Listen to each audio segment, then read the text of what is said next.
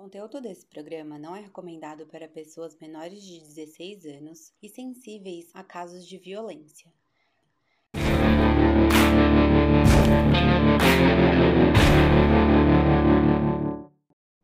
Oi, pessoal, a gente tá aqui em mais um episódio e eu sou a Mari. Eu sou a Evelise. E esse é o Quiprococast.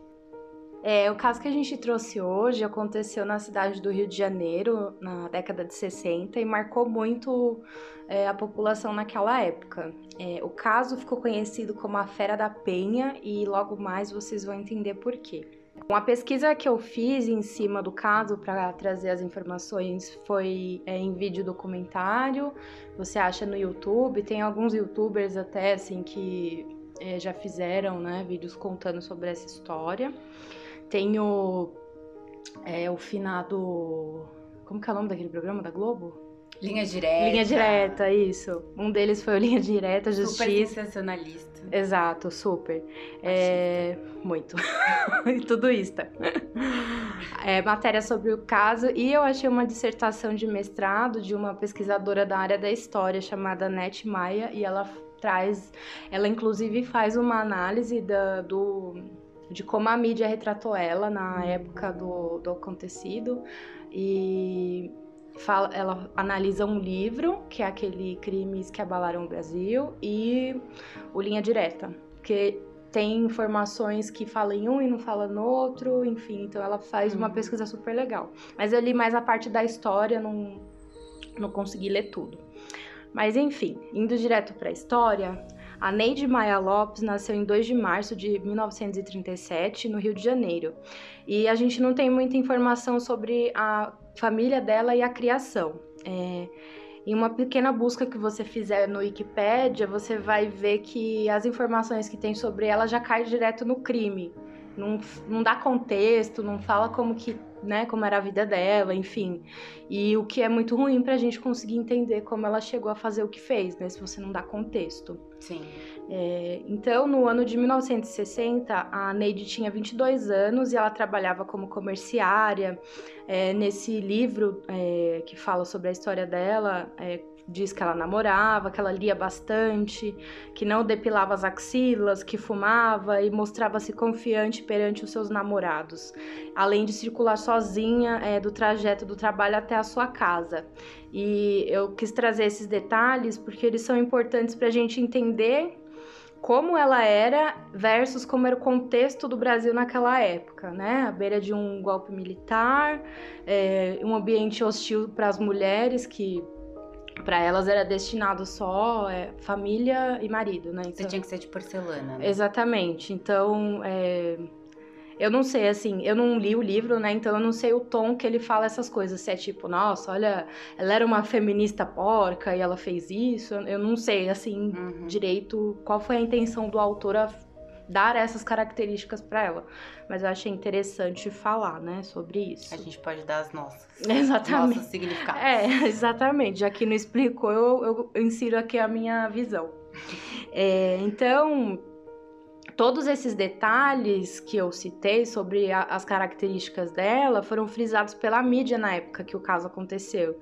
Então, é, de modo muito determinista, afirmando implicitamente é, que essas características dela é, só poderia dar numa pessoa criminosa, sabe? Uhum. Assim, uma mulher que age dessa forma só pode ser uma mulher que faria mal uma criança, por exemplo. Marginal, né? Uhum.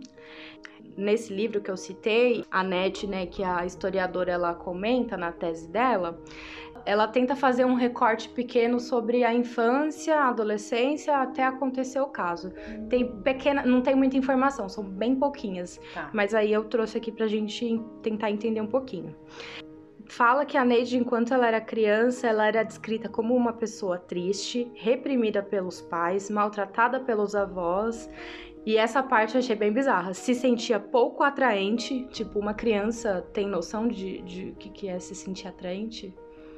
Não, eu, a menos que ela seja inserida nesse cenário, né? É. De ter que ser. É, então, eu achei meio esquisito você definir uma criança desse jeito. Aí fala que ela tinha é, muita acne, nariz grande e não tinha muitas ambições na vida. Mas, mas, de novo, é uma criança, né? Sei lá. Eu não tenho até hoje. Então, assim, eu achei meio estranho, mas tô trazendo aqui, né? É, e aí fala que ela se sentia muito deslocada, né? Na, na adolescência, é, fala muito. Isso é em todos os lugares que você for ouvir falar sobre essa, a história dela, fala sobre isso, que ela gostava muito de ler. Hum. Então, Falam que ela tinha muita insônia e para driblar isso, ela consumia muitas revistas de contos policiais e de mistério. E aí tem algumas aqui: X9, Terror Verde, Emoção e Detetive. Não conheço nenhuma delas. É, deve ser da época. Deve ser tudo da época mesmo. É tipo nós hoje em dia, né? É, enfim. ela seria uma, uma fã de true crime também, né, da época. Ouvinte e, assídua. É. E aí, nessa época, falam também que ela começou a gostar das crônicas do Nelson Rodrigues, é, que chama A Vida Como Ela É, e o Nelson Rodrigues era um jornalista, escritor, enfim, é bem citado também na história da Neide. É, e aí, entrando na parte do, né, de como começou a acontecer essa história, é, um dia ela estava indo pegar o trem na estação Pedro II, lá no Rio de Janeiro, e ela conhece o Antônio. E aos poucos eles começam uma amizade que com o tempo vai evoluindo para um caso. Só que o Antônio era casado e tinha duas filhas. E aparentemente, assim, era um casal que tinha uma vida boa, tranquila, não aparentava nada demais. Só que ele estava traindo a mulher com a Neide. Uhum. Só que família o... Margarina. Exatamente. É a família tradicional brasileira, né? por, de, por baixo dos panos. o caso entre eles era. É, pra Neide era um namoro. Porque ele enganou ela. Uhum. Ele se envolveu com ela sendo casado, mas nunca falou para ela que era casado. E essa mentira durou uns três meses, assim. É, é, ele não mencionou sobre a família, muito menos que tinha filhas, né? Então, durante todo esse período, eles se viam quase todos os dias, já que o Antônio trabalhava como motorista no bairro de Fátima.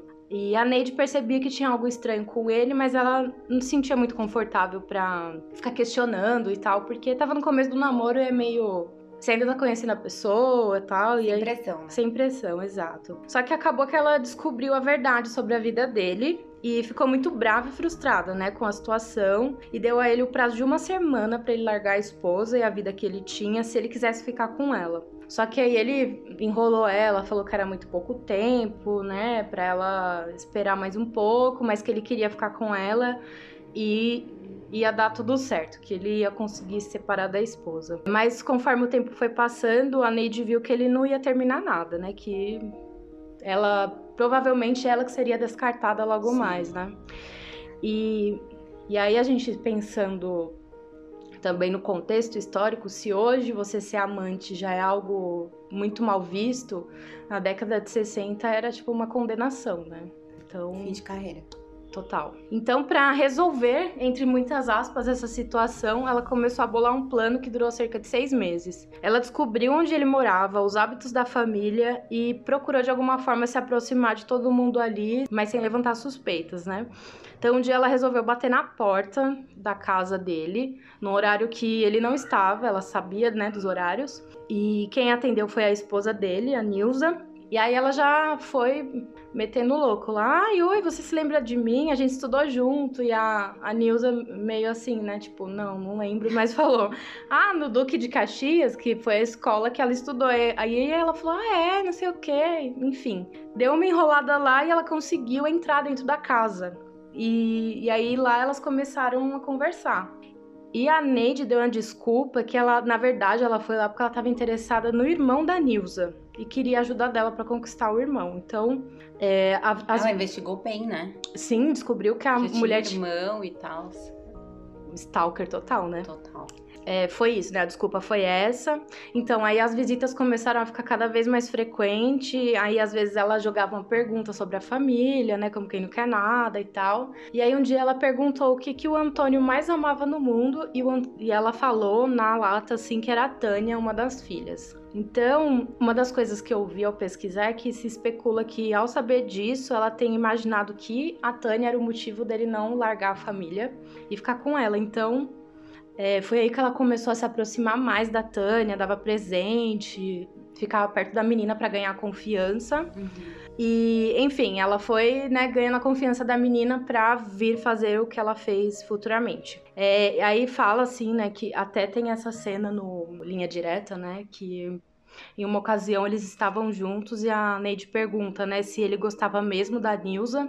E ele fica super assustado porque ele nunca tinha dado informações sobre a família dele para ela, né? E a Neide diz que não só sabe disso, como já frequentou a casa, conhece a mulher, é, sabe de tudo. E novamente ela fez uma ameaça, só que dessa vez um pouco diferente. Ela disse que mataria toda a família dele se, ela, se ele não largasse para ficar com ela. E é muito doido, porque apesar de estranhar a atitude, ele, tipo, hahaha, senta lá Cláudia, sabe? Uhum. Ele não, não, não, levou a sério. Não, né? não, não levou a sério. Não sei quem é mais doido. Eu também não. a psicóloga julgando, né? Ai, ai. Aí no dia 30 de junho, né, do mesmo ano, o dia começou normal, tudo de boas, mas a pequena Taninha, que era como era chamada a menina, ela não tava muito afim de ir pra escola, né? Aí hum, algumas pessoas já ficam com aquela coisa mística, nossa, ela já tava sentindo e tal. Mas, gente, eu não sei vocês, mas eu detestava ir pra escola quando era criança, ainda mais quando era muito. Socorro! Muito Exato. pequena. Eu queria ficar com a minha mãe, não queria ir pra escola, né? Mas enfim. E ela estudava em um centro de ensino que é, ficava em uma casa, não era uma escola, sabe? Como a gente vê hoje. Era uma casa e tinha poucas crianças. Então, nesse mesmo dia, a escola, a diretora da escola recebeu uma, é, entre aspas, né, um telefonema da Nilza, a mãe da Tânia, avisando que ela não ia poder buscar a menina na escola e que uma vizinha ia buscar ela antes. E sem ninguém desconfiasse, quem buscou a menina foi a Neide. E como a criança já conhecia ela, né, como ela já tinha ganhado a confiança, a menina foi de boas com ela. Hum, Foi fácil. Foi, ela conseguiu fazer o que ela queria. E aí um tempo depois a mãe da Tânia chegou para buscar ela na escola e ali todo mundo percebeu que alguma coisa de muito errado tinha acontecido. E logo de cara, assim, os pais já foram para a delegacia e lá a diretora da escola deu as características da mulher que levou a menina, né? Uhum. E o Antônio sacou na hora que era a Neide. E enquanto isso, né, a Neide levou a menina para casa de uma amiga que ficava próximo ao matadouro no bairro, no bairro da Penha. E lá ela passou um tempo com a criança na casa dessa amiga. E assim, um, voltando um pouquinho no tempo, antes disso acontecer, ela tinha visitado essa amiga e ela notou que por ali tinha muito urubu. E aí ela perguntou, né, para os funcionários do matadouro por que, que tinha tanto urubu e eles falaram que era porque os urubu comiam as carcaças uhum. que jogavam ali. Então ela ficou com essa informação na cabeça. Na casa da amiga, a Neide é, teve uma atitude muito esquisita. Em um dado momento, ela pediu uma tesoura e cortou uma mecha do cabelo da menina e guardou na bolsa. De novo, assim, nas pesquisas falam muito que ela fez isso para depois provar pro, pro Antônio que ela não tava de brincadeira, que foi ela que tinha feito aquilo, né? Meio que ter uma prova do que ela fez com a criança. Então, sai, ao sair da casa da amiga, a Neide passa numa vendinha, compra uma garrafa de álcool e vendo aquilo, a menina pergunta para ela, né, o que que é isso? E a Neide fala, super cruel isso, que ela ficaria doente e o remédio estava dentro daquela garrafa. E aí, logo após isso, ela começou a andar com a criança em direção ao matadouro pegou uma arma calibre 32 que ela tinha comprado e atirou na Taninha. E aí, depois do tiro, ela, ela jogou álcool no corpo da menina e riscou um fósforo. E depois foi para casa como se nada tivesse acontecido. É. E aí, alguns funcionários do matadouro, né, que era ali, eles ouviram o barulho do tiro, viram o fogo e tal, e avisaram a polícia. E aí, quando a polícia chegou, não tinha mais como salvar a menina. Consigo nem imaginar. Mas porque ela, ela tinha quatro anos, não era? Quatro anos. então era uma é, coisa não falei a idade. Né? Ela era bem pequenininha, era muito pequena.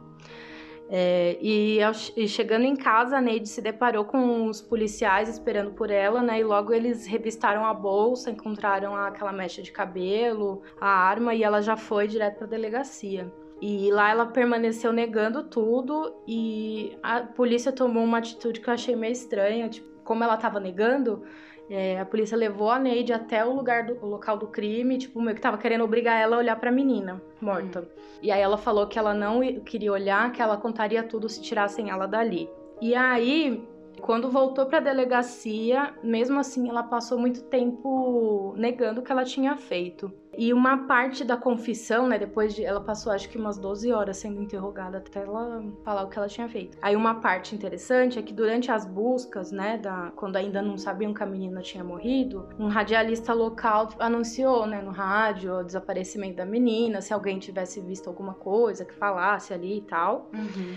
E é, durante a prisão da Neide, enquanto lá ela estava ainda negando, esse mesmo radialista solicitou uma, é, uma entrevista com ela, que foi aceita e foi, tipo, ao vivo, assim, sabe? Uhum. Rede nacional. De dentro da delegacia. É, acho que foi. Tipo, Brasil é muito bizarro, né? É, e aí, fazendo só um parênteses aqui, eu lembrei do caso da Eloá, que a Sônia Abrão fez aquele circo em cima do sequestro da menina, e foi uma, mais ou menos uma coisa assim, né? Ela, Uhum. ela entrevistou o sequestrador lá ao vivo, assim, bizarro. Aí, durante a entrevista, a Neide falou algo que, foi mar... que ficou marcado, né? E chocou todo mundo. Ela disse que ela não tinha matado todo mundo por falta de tempo. E aí, depois disso, ela começou a admitir o, o que ela tinha feito e contar todos os detalhes para a polícia, desde quando conheceu o Antônio e tal. E assim como acontece em outros casos, né, a frente da delegacia que ela tava se encheu de pessoas pedindo pena de morte, apedrejando o local, é, aquela coisa da justiça com as próprias mãos que a gente sempre vê, né? E aí, quatro meses depois que aconteceu o crime, ela foi condenada a 33 anos de prisão. Ela até tentou fazer uma defesa com o advogado dela, alegando que, era, que ela tinha problemas mentais. Mas não, não colou porque ela premeditou durante muito tempo o crime, assim. Ela, Sim. ela planejou, ela comprou arma, ela... Enfim, ela Se fez... aproximou da família. Ah, Foi então. Um sequestro relâmpago. Não foi, não foi algo assim da emoção ali do horário. E é isso, né? Foi considerado um crime passional, então não tinha nada de dela ser impu, in, inimputável. Inimputável. É. É, em abril de 64, ela teve um outro julgamento e pegou a pena máxima, é, mas desses ela cumpriu só 15 anos por bom comportamento. E aí, durante o tempo que ela ficou presa, né, dizem que ela ficava sempre com uma boneca no colo, é, como se fosse uma filha, e, diz- e ela falava, né, que nunca sairia da prisão, mesmo, tipo... Em liberdade. Mesmo em liberdade, exato. E é isso, né? Eu já vi, eu vi num vídeo uma moça falando a mesma coisa, que pode ser uma metáfora para entender como ela emocionalmente ficou com tudo que aconteceu, né? Que ela nunca vai sair desse desse lugar que ela se enfiou a Uhum. cometer esse crime, né? E sobre hoje em dia, ela tem 83 anos e mora sozinha no Rio de Janeiro ainda. É, ela morou com os pais dela depois que ela saiu da prisão até a morte dele, deles dois, né? E dizem que ela é muito fechada e não tem contato com ninguém, tipo, não sai pra nada, não é muito reclusa. O matadouro em que aconteceu o crime da Taninha foi transformado em uma praça e tem uma placa que homenageia a menina. Aí agora tem uma coisa assim que eu vi em alguns lugares, mas que não é algo confirmado. No livro, né, Crimes que Abalaram o Brasil, falam que a Neide teria engravidado do Antônio e ele a levou para um lugar para abortar o bebê sem o consentimento dela. Hum. Então, no livro tem algumas frases do diário da Neide falando disso e de outros problemas que ela tinha com a amante. Então, ela foi pintada muito de louca, da, da louca da história, e não que ela, o que ela tenha feito é justificável. Não, é. Mas ele também não era uma pessoa muito amável assim com ela. E, mas aí a gente não tem como saber se isso é verdade, e, porque também como que o autor teve acesso aos diários da Neide, sabe? Uhum. Diários de prisão, se diz? Ou diários pós-prisão, enfim. Ah, que ela escrevia enquanto ela tava com ele Ah, e até presa também, assim, Uhum. mas se você procurar na internet também não tem, Não assim, tem. disponível os diários Uhum. dela, né? Não sei onde ele arrumou isso, enfim. Mas fica aí uma informação que falam, né? E por conta disso, né, disso tudo que eu- a gente tá falando aqui, a mídia, sempre a mídia, né, apelidou ela de Fera da Penha. Tanto que é mais fácil hoje em dia as pessoas conhecerem ela por esse, no... por esse codinome do que pelo próprio nome dela, né? Ela meio que virou uma lenda urbana na cidade, só que com o fato dela ser uma pessoa real, né? Uma pessoa viva. Até na, na dissertação que eu li, né, uns pedacinhos, a autora fala que na infância dela, ela, ela nasceu em Brasília e ela às vezes ia pro Rio de Janeiro. E lá, quando chegava, tipo, eles ficavam, ai, é, vem pra dentro de casa, senão a Fera da Penha vai te pegar. Tipo, era algo real que acontecia ali. Os pais uhum. amedrontavam as crianças com isso, sabe? Enfim, assim, para finalizar, né, é, uma coisa que eu acho interessante, assim, da gente pensar é que a gente tem muitos casos que são tão cruéis, tanto ou até mais, cometidos por homens, e a gente não vê um julgamento pesado e intenso, assim, da mídia em cima do que ocorreu, né? Então, uhum. é o peso de ser uma mulher, de ser uma mulher que não seguia as regras sociais, digamos assim, eu acho que conferiu ali uma é, um julgamento muito pior para ela, né? É aquilo, né? Eu acredito que isso venha muito da idealização do feminismo, do feminino, né? Que existe de modo geral na cultura. Aquela ideia de como que a mulher deve ser. Então, uma mulher assassina é algo totalmente abominável, né? Então, é mais ou menos isso, assim, o é, caso. A mulher, eu acho, é, nesse ideal da sociedade, é muito, tipo, ocupa um lugar de delicadeza, né? De ternura, de cuidado. carinho, cuidado fragilidade, né? Então, por não só levando para o extremo nesse caso, né, de uma uhum. mulher assassina, mas sempre que você vê uma mulher antes dela ser assassina, ela já chocava por ser uma pessoa confiante, se mostrar confiante diante dos namorados, fumar, é, fumar, sair sozinha, enfim, para aquela época. Hoje a gente ainda vê que homens e até mesmo outras mulheres se assustam com mulheres de, de personalidade forte, se assim eu posso colocar, né? Uhum. Pra dar uma generalizada, mas Sim. assim, diferentes, que diferem de um todo, né? Uhum. Assim, que gostam de ser como são e pronto. Sim. Então, é difícil entender quando aparece a maldade numa coisa que deveria ser de açúcar. Né? Parece que é um negócio, um é. bibelô, assim. Como... É, e eu acho que o que fere mais ainda, né? feriu, né, a sociedade, digamos assim, é que o que ela cometeu foi contra uma criança, sendo que uma mulher, né, a, a coisa mais incrível que pode acontecer para uma mulher, segundo a sociedade, é ter um filho, é gerar uma vida, né? É poder cuidar de uma criança e ela cometeu, assim, ela não apenas matou, ela tacou fogo, ela você vê a raiva dela uhum. contra essa criança, né, contra essa situação, ao ela destruir totalmente essa menina, né? Então, eu acho que piorou muito por ser contra uma criança, né? Se ela tivesse feito isso, talvez, sei lá, com a mulher do Antônio, seria muito horroroso, seria repercutiria também, mas eu acho que quando é com criança, o negócio fica muito mais pesado. Uhum, e de fato, né? Eu, eu fico muito mal vendo é qualquer, é uma coisa, coisa muito assim. indefesa, né? Como se fosse contra um animal, assim, né? Uhum. Tipo, que a gente fala que não tem como se defender, né? Uhum. Não que um adulto, em algumas circunstâncias, também não tem como. Mas eu acho que com a criança é muito indefesa e, assim, não consegue nem entender o que tá acontecendo com é. ela, né? Uhum. Enfim, não sabe nem do que é morte, do que é perigo, do que... assim, não consegue mesmo elaborar aquela cena, né? Uhum. Enfim, e morre talvez num desespero de do desconhecido, né?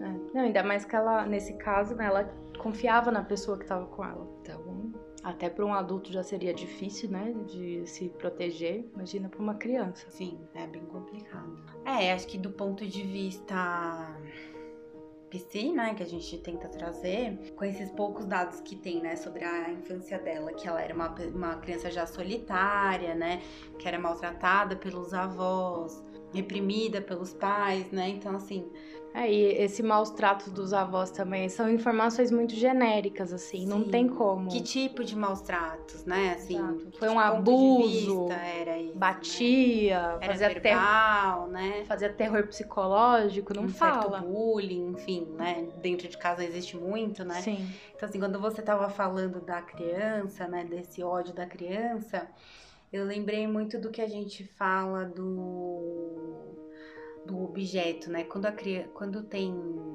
quando nasce uma criança, né? Ela passa por aquela fase de ainda achar que ela e a mãe é uma coisa, até ela ir se dando conta de que ela são duas coisas diferentes. Ela é ela, a mãe é a mãe. E aí entra o que é, Lacan chama de nome do pai, né? A gente coloca mãe e pai aqui, pode ser. Cuidador, né? Exato, na formulação que você quiser trecho a seguir foi adicionado durante a edição, com o intuito de esclarecer alguns pontos da teoria. Então, o que é esse nome do pai, né? É, é a lei, né? Ele vem como intervenção para essa criança. Ela já não se encontra no ponto focal dessa mãe, ela já não é mais objeto de desejo único, né, dessa mãe. Então agora falta alguma coisa para essa criança. E se tudo der certo, vai continuar faltando, porque é a falta, né, é a busca pelo desejo que faz a gente hum, se manter em movimento. É, uma vez que não falta nada, para essa criança e ela cresce assim, não faltante, ela transborda toda vez que alguma coisa completa. Então, seja alguém ou algo, um trabalho, qualquer coisa que ela deseje e consiga, ao entrar nessa posição de completar, ela transborda. Então fica uma coisa intensa, sem muito contorno. E é o que eu vejo na Neide, né? Ela, ela se via objeto de desejo do Antônio. No momento que ela soube que ele tinha uma família, se sentiu traída. Quando ela soube que a Taninha era o amor da vida do pai, que era a coisa que ele mais amava no mundo, ela imaginou, creio eu, aqui é uma suposição, de que ela poderia tomar o lugar de objeto de desejo novamente se eliminasse a Taninha, né? Ela teve um, enfim, é, é, para mim é claro a falta de contorno dessa mulher diante dessa perda de lugar, né? Ela perdeu o lugar de, de, de desejado, então ela transbordou e fez o que fez. Faz questionar o, o como ela vivenciou isso quando pequena, né? Lógico que isso é tudo uma suposição Sim. com base no que a gente tem, né? Que é muito pouco. Que é muito pouco, mas assim, é uma, é uma das possibilidades que aconteceram aí, né? Uhum. Porque ela era muito solitária, ela namorava, a gente também não sabia como eram esses relacionamentos dela, se eram pontuais, uhum. se eram só, tipo, sexo sem compromisso, porque ela era pra frentex, então pode ser que, que ela tenha tido esses relacionamentos, né? Uhum. É, enfim, então a gente não sabe como ela era namorada, né? A gente conhece ela a partir do Antônio. Exato. E com o Antônio ela agiu dessa forma, né? Que era um pouco assim, possessiva, uhum. né? Do tipo, você tem que olhar para mim. É como se você tentasse olhar para trás e eu puxasse seu rosto e falasse, não, é aqui, ó. É aqui, aqui que você deve olhar. Por esse, é tipo um cabresto, assim, tá. né? Então, imagino que tenha acontecido alguma coisa aí nesse sentido de também de absorver, absorver não é a palavra, agora tá me faltando, mas absorver esse carinho, esse amor, como que ela, ela recebeu, recebeu. tudo isso para depois mais para frente conseguir dar ao outro, né? dar e, e, até identificar, entendeu? Que hum. tipo, como que ela recebeu tudo isso para depois identificar é, amor, rejeição, lidar com isso na vida adulta, né? Então acho que na, na vida dela, infância, faltaram algumas coisas aí que levaram ela a formular as coisas da forma que ela formulou, né? Fazer esse tipo de julgamento totalmente inadequado, né? É, assim, até meio fantasio... é bem fantasioso, na verdade, né? Assim, falar, não, eu vou tirar ela para tomar o lugar dela como se um pai fosse amar uma pessoa que tirou a vida da sua própria filha é. e a favorita, no caso, não teria condição, né? Uhum. É bem estranho mesmo. E você comentou, né, sobre os antigos namorados e aqui na, na tese tem, no, na dissertação tem um, uma frase destacada do livro que seria do diário da Neide e ela fala de um de um namorado que ela teve. E aí ela fala assim: ele era muito ciumento e eu, além de ser geniosa, era muito teimosa e todos os dias nós brigávamos. Infelizmente não pude suportar mais, é, mais tempo o seu ciúme doentio e assim colocamos um ponto final no nosso namoro. Então parece que ela era o tipo de pessoa que não aceitava ser tratada dessa forma, né? Uma forma que batia de frente também, né? Isso. Teimosa e geniosa. Exato. Um perfil bem avançado, digamos assim, pra época uhum. de mulher, né? E... É, a gente também não sabe o que ela quis dizer com esse geniosa, né? É. Que pode caber muita coisa aí. É. Então não dá pra saber. É, eu, pra, pra eu dar uma opinião, assim, fica muito difícil, porque eu não conheço nada da história dela. É pregressa, né, digamos assim. tem muita. É, porque aí tem um problema, né? Tem a história em si, mas aí tem a lente que a mídia pôs em cima da história. E o que a gente tem hoje de informação é a história com esse viés da mídia. Uhum. Que a gente sabe que é muito. Puzento. Total, né? Assim. Total. De já condenar a pessoa antes da pessoa. É, antes de se provar que a pessoa fez algo e tal. No caso dela, ela fez, não tem, não tem o que defender, mas assim. É, a, a, imagem que passou dela, até esse nome, né, que foi dado a ela, uhum. Fera da Penha, diz muito sobre é, a imagem que foi pintada dessa mulher naquela época. E é algo que acontece até hoje, né, assim. Sim. Mas com, é, eu tô tentando lembrar, mas acho que caso mais recente, assim, de algo tão cruel como envolvendo mulher, eu não lembro. Mas tem outros é igual o Pedrinho Matador, que a gente falou no, no primeiro episódio, né? Uhum. Dá uns nomes assim sensacionalistas a pessoa sem. E isso é, eu acho que impede, de certa forma, a gente olhar para aquela pessoa como uma pessoa, né? Você a define pelo crime. Sim.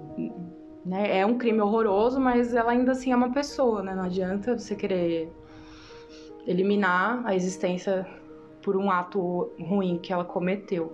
Apesar de ter sido horroroso, né? Assim, não sei. Mas precisaria de mais, mais informações, né? Tipo, é, essa questão dela ter também pedido uma avaliação psiquiátrica, né? Será que foi feita? Será que que resultado que deu, né? O que que avaliaram naquela época uhum. sobre ela, enfim. Sim. São muitas dúvidas, né, nesse caso, assim. É. Eu tenho muitas dúvidas. É, falta, tem muita lacuna aí, né? No, no caso que você falou da, da gravidez, né, também que ela poderia ter. Sim, sim. É, sobre a gravidez, no, é, também no texto da, da dissertação fala que ela teria engravidado dele e que ele levou ela a um lugar para fazer o aborto sem ela saber. Tipo, a gente sabe que é meio maquiado os lugares que fazem aborto, né, por não ser legalizado. E aí no, no texto fala que ele levou ela até lá, era tipo um, um prédio normal, e quando chegou lá ela foi dopada, é, fizeram um aborto sem o consentimento dela, e ela só reparou quando é, já estava em casa e estava sentindo muita dor e sangrando. Uhum. Então, eu acho que se isso aconteceu mesmo, explicaria muito mais essa atitude que ela teve, né, de matar a filha dele. Uhum. Tipo, você tirou meu filho, vou tirar sua filha, né? Uma, uma vingança ali na mesma moeda. Uhum. E até mesmo essa raiva, assim, né? Porque, é, como a gente falou, a gente não sabe muito bem como ela era nos relacionamentos anteriores, né? Mas é, não justifica, mas explica muito, né? esse essa premeditação, porque para premeditar uma coisa dessa, né, é preciso muita raiva, né, muito ódio. E durante é. um período prolongado, né? Sim. E talvez só a rejeição não tenha tido, não, não teria sido só é, força o bastante para levar ela a fazer tudo isso, né? Então, talvez se tivesse acontecido mesmo isso dela ter perdido esse bebê, né? é realmente muito traumático para uma mulher passar por tudo isso. Então, uhum. Então, assim, ainda mais se ela, é, se ela quisesse aquele bebê, né? Então, assim, é...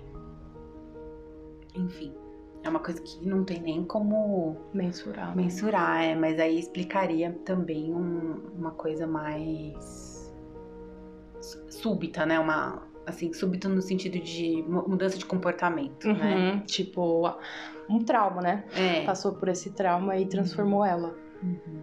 De alguma forma. Ainda mais uma pessoa que a gente vê que era assim. Que ela mesma fala geniosa, né? De não engolir sapo e tudo mais. Ainda acontece uma coisa dessa, foi meio que olho por olho, dente por dente, uhum. talvez, né? Mas aí a gente tá supondo também mais uma suposição, né? Sim. Eu acho que é isso. Bom, foi isso. espero que tenham gostado, que tenha sido uma discussão boa. E realmente a gente não tem como falar muita coisa se, se a gente não ouve a pessoa, né? Se a gente não sabe da história dela. Então é mais um, um caso aí pra gente pensar sobre vários outros que envolvem esse tipo de, de crime, né? Principalmente contra criança para atingir um adulto, né? Uhum. Sim. É, e é legal também a gente trazer e ter assim uma leitura meio que é, só uma casquinha aí, né? Não, a gente não consegue se aprofundar muito por, por conta dessas lacunas, mas para mostrar o quão importante é, né? Você tentar preencher o máximo de coisas possíveis em, em relação a uma pessoa, porque aí sim você consegue entender, pelo menos, né? De novo, a gente não quer justificar nem, nada, nenhum crime aqui, uhum. defender ninguém, né?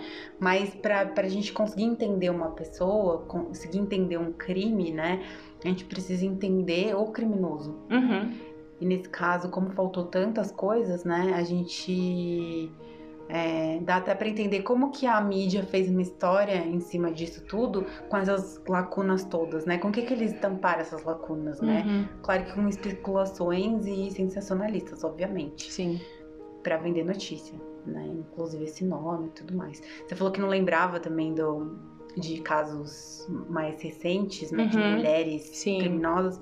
Teve a mulher do, do dono da IOC lá. Ah, tá, né? verdade. Né? Ela não teve nenhum codinome que eu saiba. Tem não. muito meme em relação a isso. Ai, né? que horror. É.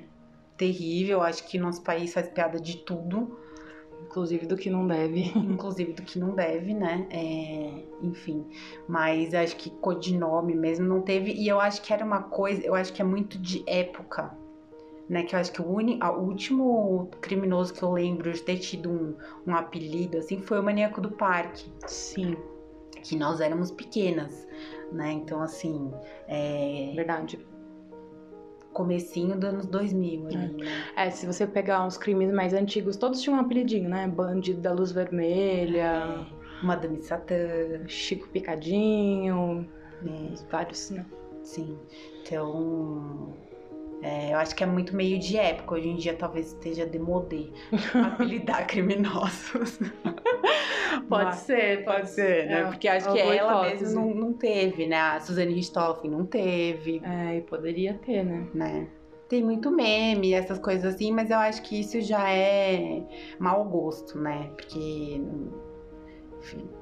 Fazer piada com isso é. não é legal. Não sei, assim, a gente acaba fazendo, né? Por exemplo, entre a gente e tudo mais, mas assim, é uma coisa, não sendo hipócrita aqui, né? Uhum. Que o humor, né, assim, esse humor mórbido existe, né? Mas acho que é, é, eu crachar, assim, né, é. a violência, porque aí você acaba banalizando Exato, o que é aconteceu. Vira Exato. uma piada e as pessoas esquecem da gravidade que foi aquilo, né? E, e, quantas vidas tocou também, né? Aquela dor se espalhou, enfim. É, é então, exatamente. É banalizado, isso. né? Não é uma piada pontual, mas é uma banalização do, do crime, né? Sim. Da violência. Então é isso, né? Para você que tem alguma dúvida, sugestão, reclamações ou quer nos parabenizar, mande um direct. A gente tá super querendo conversar com todo mundo e saber o que, que vocês estão achando. Tem o um e-mail também, né? E tem o nosso e-mail também, que é podcast quidproco. Então é podcast, de tudo junto. E aí é Q-U-I-D P-R-O Q-U o arroba gmail.com. Nosso e-mail, ele tá na bio da, do Instagram. Então, se você não pegou agora, corre lá e pega, que tá facinho, tá? Qual que é o arroba do Instagram? É Kiprocó underline cast. Certo. Certo? Então é isso. Um beijo. Um beijo. E, e até o próximo. Até.